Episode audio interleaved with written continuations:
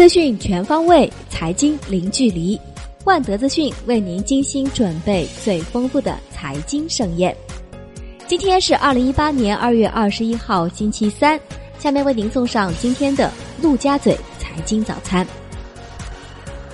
宏观方面，中国电力企业联合会发布报告称，预计二零一八年电力消费仍将延续二零一七年的平稳较快增长水平。二零一八年全社会用电量将增长百分之五点五左右。国资委的数据显示，二零一七年中央企业实现营业收入二十六点四万亿元，同比增长百分之十三点三，利润总额首次突破一点四万亿元，百分之十五点二的增速也创下五年来最好水平。汇丰控股表示，对全球经济前景感到乐观。二零一八年将录得不俗的增长，市场对中国经济硬着陆的忧虑已经消退，亚洲各地市场的年内表现也可望向好，但国际关系紧张和贸易保护主义加剧，以及缺乏平等的增长机会，都可能干扰经济活动。国内股市方面，据新浪报道，深交所拟收购达卡证交所百分之二十五股权的提议获得批准。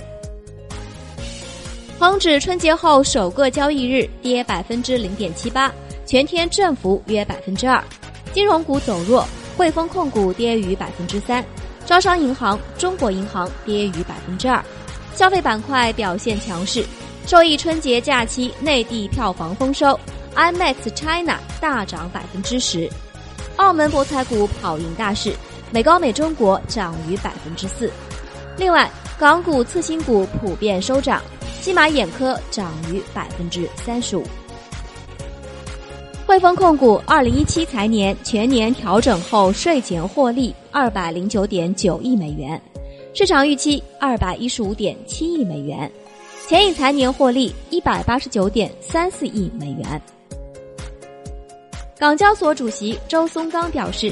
港交所即将推出有关拓宽上市制度的咨询。以迎接更多创新公司上市，也会扩大互联互通机制，优化债券通，以及推出 A 股衍生产品等。产业方面，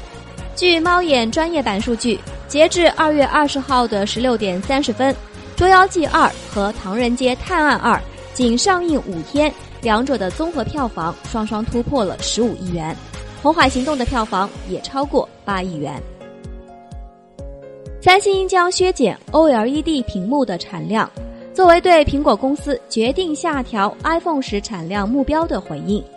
目前计划一季度生产最多两千万部 iPhone 十所需要的 OLED 屏幕，远低于最初供应四千五百万至五千万部 iPhone 十屏幕的目标。索尼公司计划组建一家合资公司，在日本开发一个基于人工智能的轿车平台，其合作伙伴将包括大和自动车交通、日之丸交通、国际自动车公司、Green Cab 与 Check Cab。国际股市方面，